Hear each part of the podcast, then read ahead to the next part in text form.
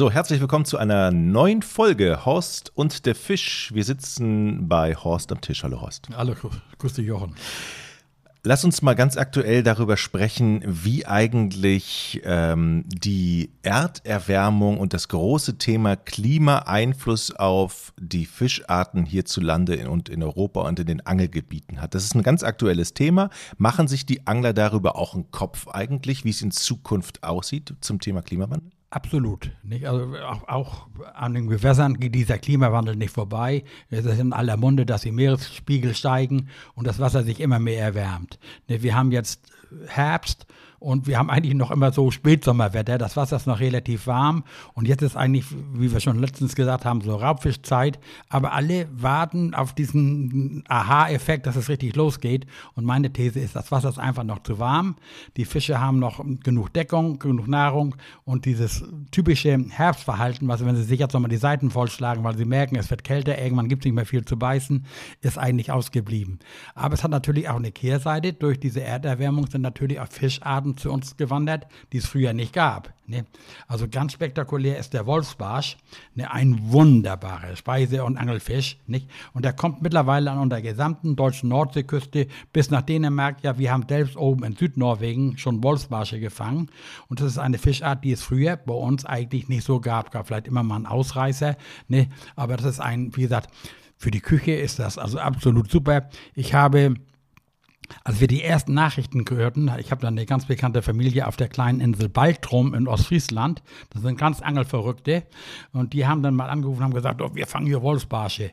Da hat mein Kumpel, der Redakteur bei der Angelzeitschrift Fisch und Fang, ist gesagt, oh, Wolfsbarsche und sowas alles, müssen wir hin, müssen wir mal testen. Und Jochen, wir haben auf Anhieb Wolfsbarsche gefangen und ich habe gleich einen Kapitän gefangen und dieser wurde mit einer Salzkruste in einer Salzkruste gebacken. Das kannte ich so auch noch nicht.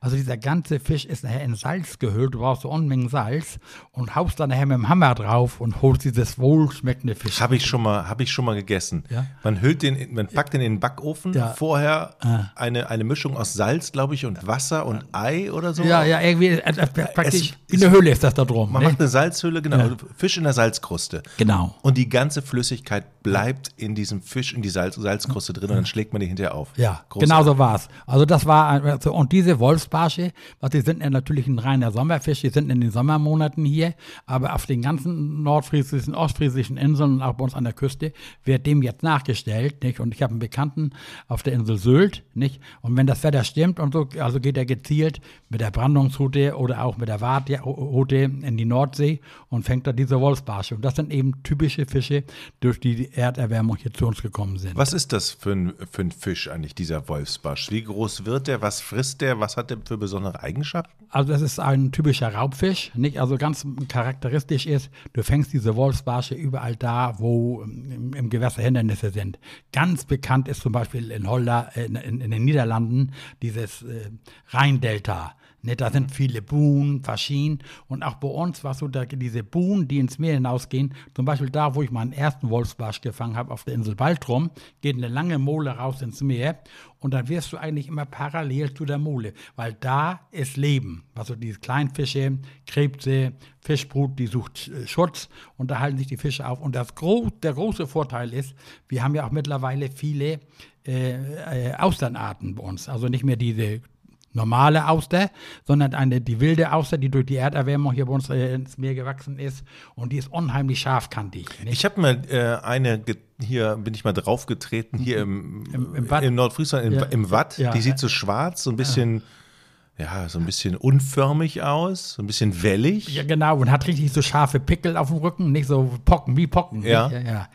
Und die ist ja natürlich auch bei uns zugewandert und hat natürlich die einheimische Auster ein bisschen verdrängt.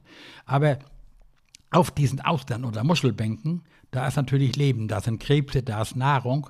Und wenn du jetzt diesen Wolfsbarschen mit deinem Köder nachstellst, also super geht ein Gummifisch mit einem Bleikopf oder ein, so ein klassischer Meerforellenblinker, Klanke, kleine Löffel und Spinner. Äh, auch mit der Fliege lässt er sich wunderbar fangen. Und wenn du ein Pech hast und reißt deinen Köder ab, hast du immer das große Glück, du kannst bei Apple nochmal hingehen und den wieder aufsammeln, nicht? wenn die sich da irgendwo hängen. Denn wichtig ist für jeden, der mal sagen, diesen Fischen nachstellt, er muss auch ein bisschen ins Risiko gehen und schon mal dicht an den Buhnköpfen und so entlangfischen und da besteht schon mal die Gefahr, dass er einen Hänger hat. Aber wenn dann so ein Wolfsbarsch beißt, nicht? Also, das kannst du vergleichen mit einer Meerforelle, ne? Das ist ein reiner Raubfisch und der kämpft gleich, was und das ist ja dieser Kick, den der Angler liebt, weißt du, wenn die Rute dann, weißt du, sich richtig krümmt, der nimmt vielleicht auch eine Schnur über, die Bremse, dass die Knarre sinkt, nicht, das bringt schon Spaß. Ist aber auch eine sehr ausdauernde ähm, Fischerei. Ich habe mal mit Heinz Galling nicht auf Baltrum, sondern auf Borkum waren wir. Und da haben wir versucht, den mit Würmern, man kann ihn auch mit Brandungsruten, also mit einer Wattwürmern und ähnlichem nachstellen, und wir haben da Wattwürmer gegraben und haben geangelt und geangelt, weißt du, und ewig waren Krebse an der Route und haben uns die Haken blank gefressen. Und das Schöne ist, weißt du, wir haben dann auch mal so eine Unterwasserkamera, so eine runter, runtergelassen, um mal zu filmen. Und dann siehst du eindeutig, weißt du, dein Köder liegt da, deine Wattwürmer liegen auf dem Grund. Da kommt wie eine Invasion, diese Strandkrabben alle ran, weißt du, und, und hauen sich da meinen Wattwurm rein. Und im Hintergrund siehst du die Wolfsbarsche, die kommen nicht an den Ködern. Deswegen ist es dann besser, ein äh, künstlichen Köder zu nehmen, Gummifisch, Spinner, Blinker oder Wobbler, ne, mit dem man da wunderbar drauf fischen kann. Dieser Wolfsbarsch, wo unter, unterscheidet der sich denn zu unserem Barsch, den wir hier haben? Der ist silbern. Nicht? Der hat aber auch, ist auch praktisch wie so ein Kammschupper oder sowas alles, was so, der hat in etwa die gleiche Form, nicht? Aber es ist rein Silber, während unser Flussbarsch ja, was so, so schöne Streifen hat, der so rote Streifen hat und, äh, und sonst ist er eben, was, es gibt ja jede Menge Barscharten im Meer. Je wärmer das Wasser wird, desto gibt es richtig große, viele Seebarsche und ähnliches, weißt du. Ist das denn jetzt schlimm, dass der zu uns gekommen ist und nee. sich hier heimisch fühlt oder hat man damit erstmal keine Probleme? Überhaupt als Angler überhaupt kein Problem. Ne? Der bereichert uns als Angler. Und, Gut, als äh, Angler, ne? Aber ja, als Angler auch. Ja, doch, wenn die Fische mal sagen, den Reusen eine fangen würden, würden sie sich aufhauen. Ist ja ähnlich wie die Meeresche. Guck mal, es gibt ja Meereschen, weißt du, die in unf also unwahrscheinlich große Schwärme ziehen ja bei uns in den Sommermonaten an den Küsten entlang. Und du hast ja gerade jetzt, was, wenn du bei uns im Wattenmeer bist und guckst mal so ein bisschen, die bleiben ja bis zum letzten Wasser, äh, äh, ablaufenden Wasser bleiben die noch stehen. Und ich war zum Beispiel auf der Insel Föhr, du kennst ja diese Lahnung zur, zur Landgewinnung, die ins Meer hinausgehen. Und da ist ja immer ein Ausfluss und ein Einfluss, wo das Wasser ja beruhigt werden soll. Die wurden dann nachher mit Netzen zugestellt. Da springen diese Meereschen drüber, weißt du, wenn die dann merkt, das ist ein Hindernis, also das ist auch ein Fisch, der die Angelei erfreut, aber die Brüder zu fangen, das, also ich kenne nur ganz, ganz wenige Angler, die das schon mal geschafft haben, das sind reine Planktonfresser. Also die fressen nur also dieses Plankton von den, die lutschen richtig von den Muscheln, von den Steinen, alles ab. Wenn du mal die Nordsee ein bisschen ruhiger ist und du stehst am Ufer, was und dann kannst du die beobachten, dann siehst du diese riesengroßen Fische, wie die da Plankton fressen. Und das gibt da ja auch von diesen Meereschen unterschiedliche Arten. Zum Beispiel, du fährst jetzt in Urlaub nach Spanien, da kannst du ohne weiteres eine fangen. Ne? Die beißen auch auf Fischfetzen oder ganz berühmt ist da die Methode mit Schwimmbrot oder mit einem Brötchen. Ich weiß, dass die Einheimischen zum Beispiel ein Brötchen nehmen, das 10, 12 kleine Haken verstecken in dem Brötchen und werfen dieses gesamte raus, also unten im Mittelmeer natürlich in den Gewässern und dann naschen dann diese Meereschen dran und bei dem Lutschen, die, ne, die lutschen ja nur den Köder ab, saugen sie mal den einen und anderen Haken ein. Und ich habe selber ja schon mal in, auf äh, Gibraltar, haben wir mal eine äh, Brandungsweltmeisterschaft gefischt und da war der Hauptfisch die Meeresche, die dicklippige, dicklippige Meeresche, die wurde da gefangen und das sind kampfstarke Fische, ne, das ist der Hammer. Äh, ich vergesse nie, so, wir haben da in, auf Gibraltar auf so einer Mole gesessen, geangelt. Und wir sind da damals Vize-Weltmeister geworden. Und ich war mit meinem Angeln so zufrieden. Nicht? Als Angler vergleicht sich ja mit den Nachbarn. Und wir hatten einen ganz strengen Coach, also jemand, der uns da betreut hat. Ne? Und jeder hatte hinter sich, was du musst dir vorstellen, die Fische wurden lebendig gehältert, wie so eine Mauerbütt, so eine große schwarze Tonne. Da wurden die Fische aufbewahrt. Nicht? Und du fängst da ja, also du denkst ja, du bist im Aquarium schon da unten, was so viele Fischarten das da gibt. Die ganzen Prims, also Brassenarten und, und, und. Und ich war erfolgreich mit dem Angeln. Und dann kam unser Coach vorbei und sagte, oh, du liegst hinten, du musst äh, äh, versuchen, auf Eschen zu angeln. Ne? Du, und dann habe ich äh, umgestellt mit einem kleinen Köder, so auf Esche rausgeworfen. Du, und dann kriege ich ein Bissjochen. und die Esche fegt ab, weißt du, und ich äh, drill die bis äh, an die Kante und dann hast du so einen Spundwandcatcher, um den hochzuheben und da bricht mir der Haken, nicht mal die Schnur ausgebrochen, der Haken gebrochen. Was habe ich mich geärgert? Hab dann aber nachher noch trotzdem noch die Zweige gefischt im Sektor. Also das sind eben Fische, die bei uns jetzt verstärkt mehr äh, vorkommen. Und was ganz spektakulär ist, ist ja die Schwarzmundgründel. Die, diese Schwarzmundgründel ist bei uns in eine Wahnsinnsinvasion. Die Fischer an der Küste, der Ost, zum Beispiel in der Ostsee, die haben teilweise ihre Reusen nicht mehr hochgekriegt, weil da so viele äh, Schwarzmundgründeln drin sind. Aber auch das hat sich mittlerweile schon wieder so ein bisschen egalisiert, was so durch diese Schwarzmundgründel haben unsere einheimischen Raubfische sich umgestellt und äh, äh, ähm, nutzen die jetzt als Nahrung. Weißt du, die die äh, Zander zum Beispiel und die Barsch im Nordostseekanal, die wachsen auf einmal fantastisch ab. Deren Hauptnahrung ist auf einmal diese Schwarzmundgrundel. Und die haben ja da, was du schon, äh, Hegefischen gemacht, um gezielt diese Schwarzmundgrundel zu dezimieren, die man übrigens auch essen kann. Also es ist nicht so, dass der Fisch nichts äh, wert ist. Aber mittlerweile ist das überhaupt kein großes Thema mehr. Weißt du, diese Schwarzmundgrundeln sind da. Unsere Raubfische haben sich darauf eingestellt, ist eine wunderbare Nahrung, sind natürlich Laichräuber, fressen natürlich dann wieder gleich von anderen Fischen weg, aber die Natur regelt sich dann immer wieder, nicht? Und ich weiß, dass man diese Schwarzmundgrundel, also die haben wir frittiert, gebraten oder sogar ein, Fischer ein, hat versucht, die zu räuchern und die für 50 äh, Cent das Stück verkauft. Ne? Hat schönes, weißes, wohlschmeckendes Fleisch. Also das sind alles Fischarten, die bei uns wieder neu zugewandert sind. Ne? Aber es hauen ja dann wahrscheinlich auch Fische ab. Dein, einer deiner Lieblingsfische, weiß ich, ist der Dorsch. Ja. So, und wenn es dem zu warm wird, dann verzieht er sich Genau, doch. der Dorsch braucht erstmal eine gewisse Wassertemperatur, damit sein Laich durchkommt. Wenn das Wasser zu warm ist, kann sich der Laich nicht entwickeln. Nicht? Und deswegen siehst du ja, was du, je weiter du nach dem Norden kommst, wo es naturgemäß kälter ist, da fängst du noch vernünftige Dorschbestände. Aber hier bei uns mittlerweile in der westlichen Ostsee ist der Dorsch so gut wie ausgestorben. Nicht? Also es gibt, also die kommerziellen Kutter, was wir fahren gar nicht mehr auf Dorsch, das ist natürlich die Kehrseite der Medaille. Nicht? Dadurch gewinnen aber wieder die anderen Fischarten Fischarten. Guck mal, der Dorsch ist ja natürlich der größte Fressfeind von den Plattfischarten, von den Klischen. Nicht? Und die vermehren sich jetzt wieder verstärkt. Nicht? Bloß die Leute, der Dorsch ist der Brotfisch der Ostseeangler, der Brotfisch der Ostseefischer.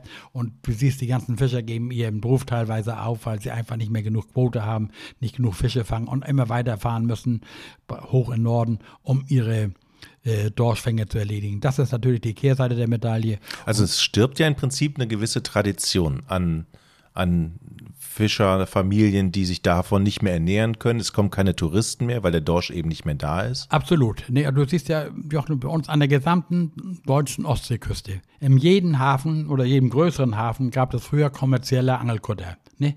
mit denen die Leute auf die Ostsee gefahren sind und ihre Touren gemacht das war haben. Schön. Ja, und, und es mittlerweile, es gibt, also man jetzt oben von der dänischen Grenze anfängt, den ersten Kutter, den gibt es in Marsholm. Da ist noch eine.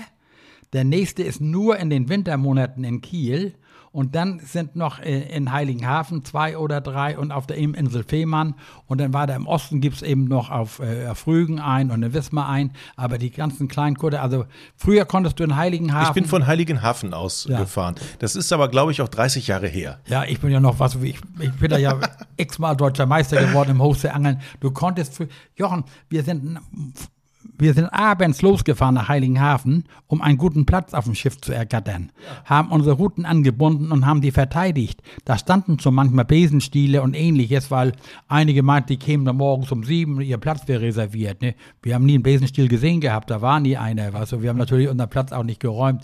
Und wie gesagt, du konntest zu Fuß in Heiligenhafen über den Hafen gehen, laufen, über diverse Angelkutter. Die lagen im Päckchen. Das war, da haben wir auch hier an der Nordsee, in Büsum gab es jede Menge Makrelenkutter. Das ist natürlich alles ähm, passé. Gibt es kaum noch. Ne? Aber ist, macht dich das traurig eigentlich? Weil ja. du kennst ja die Tradition seit vielen Jahren, jetzt stirbt die langsam? Absolut. Also Jochen, für mich, weil der das ja nun oft genug erlebt hat, dies früh morgens auf dem Boot zu stehen, ne? die Möwen schreien zu hören, das Geklapper der Seile an den Masten, weißt du, diese Spannung, wie viele Leute kommen. Du, wir hatten auch manchmal Angst, dass nicht genug Leute kamen, da muss ja aber eine Mindestbesatzung da sein im Winter, ähnliches, weißt du. Und dann fährt er gern Osten, dann siehst du die Sonne aufgehen, weißt du, fährt zum Beispiel aus der Schlei raus. Und dann die Spannung, wo geht das hin, weißt du, und dann beäugst du deine Mitangler, was für Gerät die aufbauen. Und wann, was du, dann hörst du, dann merkst du schon, was du, wie der Kapitän die Fahrt aus dem Schiff nimmt. Und dann kommt dieses Hubsignal und du darfst angeln. Also das, das ist für mich nach, nach wie vor was so eine der schönsten Erlebnisse und ähm, also da bin ich sehr traurig, dass das so stark zurückgeht. Ne? Kann man denn nicht auf was anderes angeln? Ja, also es ist, guck mal, die haben sich alle umgestellt. Das Problem ist, was so, die fangen jetzt fast überwiegend Plattfische. Also die drei äh, Plattfischarten, die wir bei uns haben und Wittlinge. Ne? Aber alles mit Naturködern. Wir haben früher, ich bin ja noch amtierender Europameister im Kunstköderangeln. Also das heißt mit einem Pilger oder mit einem Beifänger. Wie lange bist du das eigentlich schon? Äh, ich glaube jetzt seit vier Jahren, weil es seit vier Jahren keine gegeben hat, so, muss ich dazu sagen. Ne? Also das war, äh, äh, aber ich habe das Jahr davor war ich schon mal Vize und was das war, also das ist so meine Angelart gewesen. Da wusste ich, was ich machen musste. Das kann ich, also das hat mich fasziniert. Also ich habe da äh, auf dem Angelkutter war so, das ist äh, das ist schon fantastisch.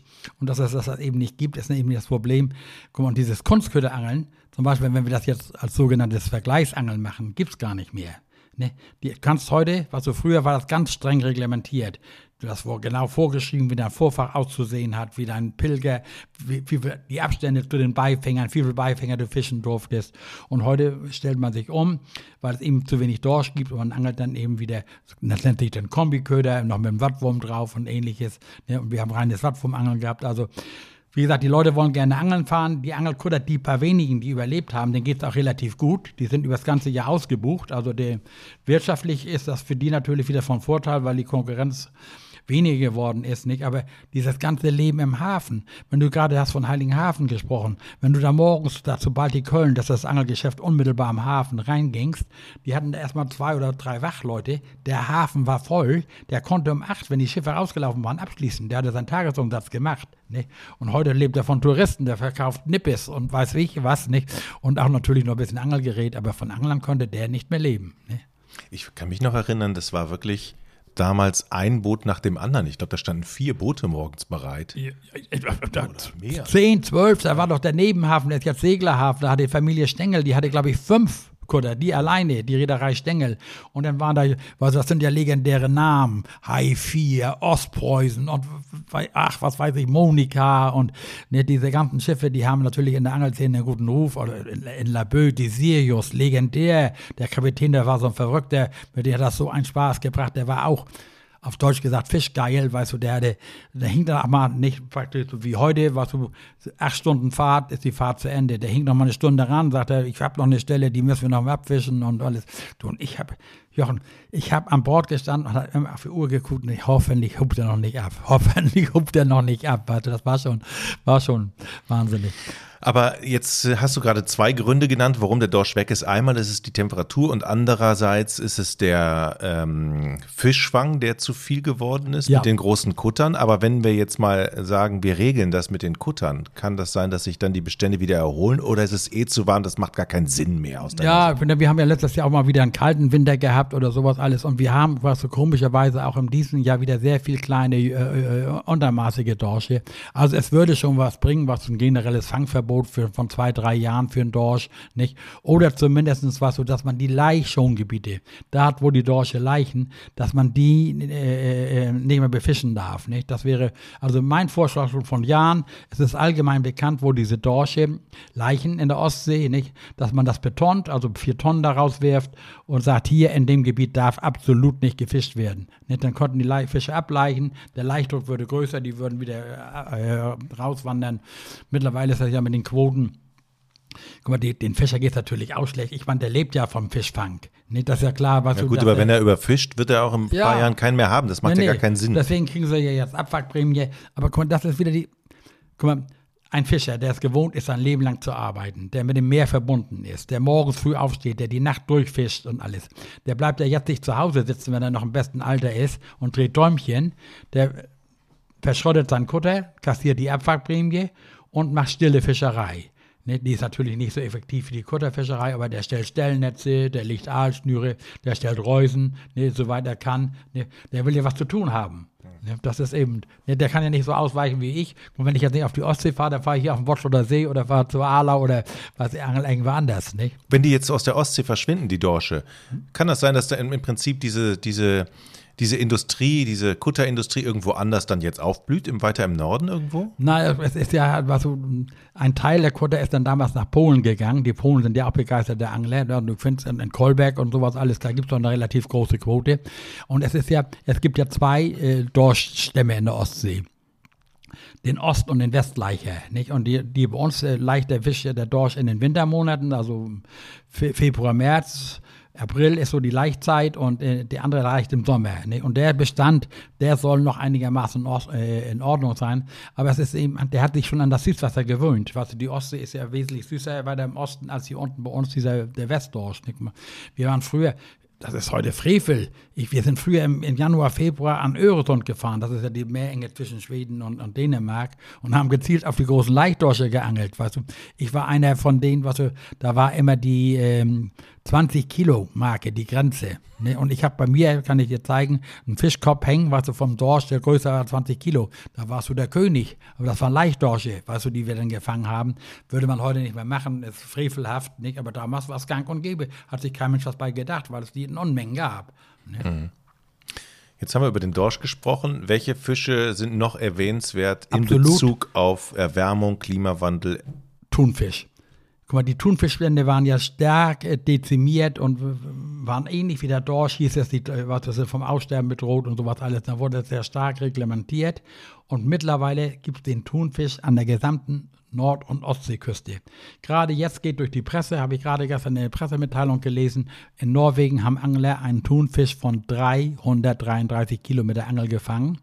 Ich war in Irland, also es gibt... 330 Kilo? Ja, über 330 Kilo. Ne? Das sind ja riesige Fische. Also ich selber habe ja schon mal einen Thunfisch gefangen, der annähernd schwer war. Ich weiß gar nicht mehr die genaue Zahl, aber das war in, in Kanada, Nova Scotia, ne? äh, mit kommerziellen Angelbooten. Aber die hier fahren mit ihren Sportbooten raus und äh, äh, vor Bergen, also oben in Norwegen und äh, im Kattegat und Skagerrak gibt es jetzt wieder richtige Thunfischschwärme und die haben auch schon wieder Quote, dass sie Thunfische fischen dürfen. Nicht? Also das ist eine Fischart, die nicht mehr auf der roten Liste ist. Der hat sich unheimlich vermehrt und kommt jetzt auch wieder in großen Stückzahlen hier oben bei uns vor.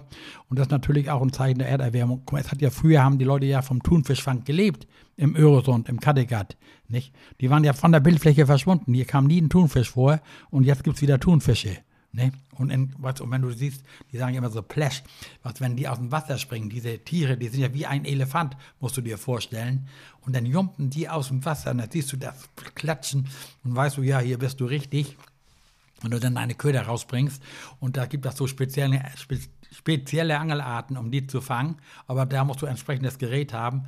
Und ich muss dir sagen, Jochen, ich selber möchte keinen Thunfisch mehr angeln. Es geht an die Grenzen. Ne? Das körperlich. Ja, mach dich fertig. Also, Erzähl mal, was war dein, schönste, dein schönstes Thunfischerlebnis oder dein besonderstes Thunfischerlebnis? Also das war schon, was du in, in, in Kanada, in Nova Scotia, du fährst dann da mit kommerziellen Fischkuttern raus, die diese Thunfische ja auch verkaufen, die leben davon. Ne? Die werden ja, äh, dieses äh, Nova Scotia hat den Vorteil, da sind riesige Thunfischwärme, aber das Wasser ist nur maximal 60 Meter tief. Also wenn das Wasser tiefer ist, wie jetzt im Mittelmeer, in der Adria oder sowas alles, da gehen die Fische schon mal auf 200 Meter und, äh, tiefer runter. Du, und wenn du diese, die, diese ganze Prozedur, das sind ja kommerzielle Kutter, was du dir dann rausfahren da äh, auf dem Nordatlantik, äh, dann werden erstmal Makrelen gefangen. Nee, als Köderfische, lebendige Makrelen. Die hast du, werden kleine Haken, das sind die Widerhaken angeknüpft, dann werden die geangelt. Die Makrele wird gar nicht angefasst, die wird nur so vom Haken geschüttelt, damit die ja nicht verletzt ist. Und da haben die spezielle runde Becken, wo die Fische immer in der Runde schwimmen. Also die brauchen richtig runde Becken, um sie am Leben zu halten. Und dann fahren die raus, suchen irgendwelche Thunfische, diesen Flash, wenn sie mal einen springen sehen, und montieren dann zwei Routen. Die Routen musst du dir vorstellen, äh, teilweise armdick, also richtig stabile Routen. Also das sind schon, die haben schon hohes Eigengewicht. Und da Nova Scotia wird auch nicht stand-up gefischt, also du hast die Route nicht in der Hand, die steht in der, in der Bordwand. Nicht? Und spektakulär ist ja die Angelmethode mit dem Drachen. Da wird die Schnur in einem Drachen eingeklickt und dieser Drachen wird dann äh, weit vom Boot wird gefahren und darunter ist die Schnur so eingestellt, dass dieser lebendige Köderfisch gerade an der Oberwasserfläche spaddelt. Ne? So kannst du den Drachen, wird immer mal gezogen und alles, was du, dass dieser da praktisch Geräusche macht und, und den Fisch anlockt. Das ist die eine Methode. Und die andere Methode ist ganz simpel. Da wird eine leere Plastikflasche genommen, ne? die wird äh, ein Gummirig unten um den Hals gemacht und da wird dann äh, die Schnur eingefädelt, aber nur, dass sie rausziehen kann. Dann wird der Köderfisch daran gebunden, dann ist das wie eine Pose. Also wie ein Schwimmer. Und die wird neben, ist neben dem Boot. Und dann sitzt du da und es passiert Stunde um Stunde nichts. Und auf einmal hörst du einen Knall, dann schreckst du hoch, dann siehst du nur noch Federn fliegen. Dann hat er seine Winchester genommen, die immer über dem Ruderhaus hängt, weißt du, und hat die Möwe erschossen, die ihn die Makrele klauen wollte da draußen am Drachen, weißt du. du und dann auf einmal, das ist so eine spezielle Methode, das wird zu lang, wenn ich alles erkläre, dann gibt das einen Knall, diese Schnur, die, die Angelschnur ist mit Tape am Angelstock gesichert. Und da drauf musst du dir vorstellen, ist ein Gummischlauch. Der hängt da so über der Angelschnur, wird mit dem Tape gesichert, dann knallt das, dann rauscht dieser Gummischlauch praktisch runter bis zum Köder, damit der Thun die Schnur nicht zerbeißt. Das ist ein Beischutz, was der rutscht runter. Und dann, wenn der Kapitän dann nicht schnell reagiert, die andere Angel einholt, Hebel nach vorne liegt und den zum Fisch verfolgt. Oh, Stunde, halbe Stunde, Stunde. Und du stehst an dieser äh, Angelrolle und drehst dieses große Gerät, das sind, das sind was, wie kleine Winden. Und dann hast du mal sagen 200 Meter Schnur mühsam reingeholt. Dann macht er eine Flucht und du siehst, wie er die 200 Meter dir wieder von der Rolle reißt. Und dann stehst du und kurbelst. Du bist nachher so körperlich so fertig, dass du nur noch drehen kannst, wenn kein Druck mehr auf der Schnur ist. Dann ziehst du mit einer Hand die Schnur zu dir ran und drehst dann immer weiter. Und der Fischer ist natürlich sehr erpicht darauf, diesen Thun zu landen, denn diese, für diese geangelten Thune kriegen die wahnsinnig viel Geld. Ne? Die werden nach dem Fang, werden die gleich fachmännisch, da gibt es so ein japanisches Ritual, werden die äh, abgestochen, dass sie schön sauber ausbluten, dann werden die ausgekühlt, dann werden die mit Hochdampf in den Hafen gefahren, da steht schon ein Riesenkran, der hieft diese drei, vier, 500 Kilogramm schweren Fische raus. Dann werden die mit einer Stielmotorsäge, werden die dann aufgeschnitten, der Kopf wird abgeschnitten, Gewebeprobe werden genommen, die Adern werden ausgestoßen, also das ist Bild zu erleben. Und dann kommt dieser riesige Fisch, kommt gleich in so eine Art Blechsach, sage ich immer, gleich in Eis und wird nach Möglichkeit noch den nächsten Tag nach Tokio geflogen. Was ist so ein Fisch wert ungefähr? Was Wahnsinn, das geht dann einfach, so geht es nach Fettgehalt und alles. Also ein Fisch am Tag ist ein Monatslohn, locker für die Fische. Mehr brauchen die nicht. Ne? Die zahlen auch natürlich viel Geld für die Quoten. Ne? Du weißt, wenn du mal sowas erlebt hast, so eine Aktion in Tokio, wenn die ersten Tone da als Sushi-Qualität verkauft werden, das ist der Hammer. Ne? Also, das, also diese kanadischen Fischer, bei denen wir waren, also das waren eine herzliche Gastfreundschaft. Du glaubst das nicht, wir wurden da bewertet und vom Feinsten, das sind alles Millionäre. Die stellen auch noch Hummerkörbe und alles. Also die, um die braucht man sich wirklich keine Sorgen machen. Hast du selber eingefangen? Ja, ich habe zwei sogar eingefangen während des Trips. Nicht? Und, ähm, aber wie gesagt, das ist nicht das, was man so unter Angeln versteht. Ne? Also spektakulär war für mich ein Thunfischfang äh, kurz vor Venedig, da in der Adria. Den habe ich da mit dem Waller Andi gefangen. Der hat da ein Camp, ist ein Österreicher und bietet auch so Thunfischtouren an. Und dann angelst du Stand-up. Dann habe ich eine Stunde und 20 Minuten mit der Route gesagt, du hast als einziges hast du einen kleinen Schutz, dass nicht die Eingeweide äh, so, was, blau und grün werden. Ne, hast du so einen Gimbal um, da steckst du die Route rein und dann kurbelst du nur. Und auch wenn da der Kapitän nicht mithelfen würde, also hinterherfahren, würdest du ihn nicht kriegen. Aber nach einer Stunde 20 hatten wir den Thun, der wog so 60, äh, circa 80 Kilo haben wir dann äh, gelandet. Wir mussten ihn releasen, also es gab keine Quote mehr. Kannst du auch wunderbar, weil die Zirkel haben, also die sind nicht doll verletzt. Nicht? Und eine Stunde 20, der Kameramann stand eine Stunde 20 mit, mit der Kamera auf der Schulter neben mir. Ich sagte, setz doch mal ab. Nee, sagte, du, und ich war körperlich so fertig, mir hat der Rücken geschmerzt, du glaubst das nicht. Und sagte dann mein Kumpel Heinz, nee, wenn du nicht mehr kannst, sagt er, gib doch mal die Hute her. Ich sagte, wenn ich an der Reling verreck, die Hute gebe ich nicht aus der Hand. Weißt du, nicht? Das äh, macht man nicht als Angler. Aber ich war körperlich down. Also darum sage ich ja, also ich brauche keinen mehr drillen. Das ist ein schönes Schlusswort. Das ist auf alle Fälle kein Fisch für, für mich als absoluter Noob, damit anzufangen. Definitiv nicht. Absolut nicht. Horst, vielen, vielen Dank für die ähm, schönen Geschichten. Gerne. Ne? Bringt dir immer wieder Spaß und merkst, man macht es mit Leidenschaft und kommt immer wieder durch dann. Bis zur nächsten Woche. Gerne.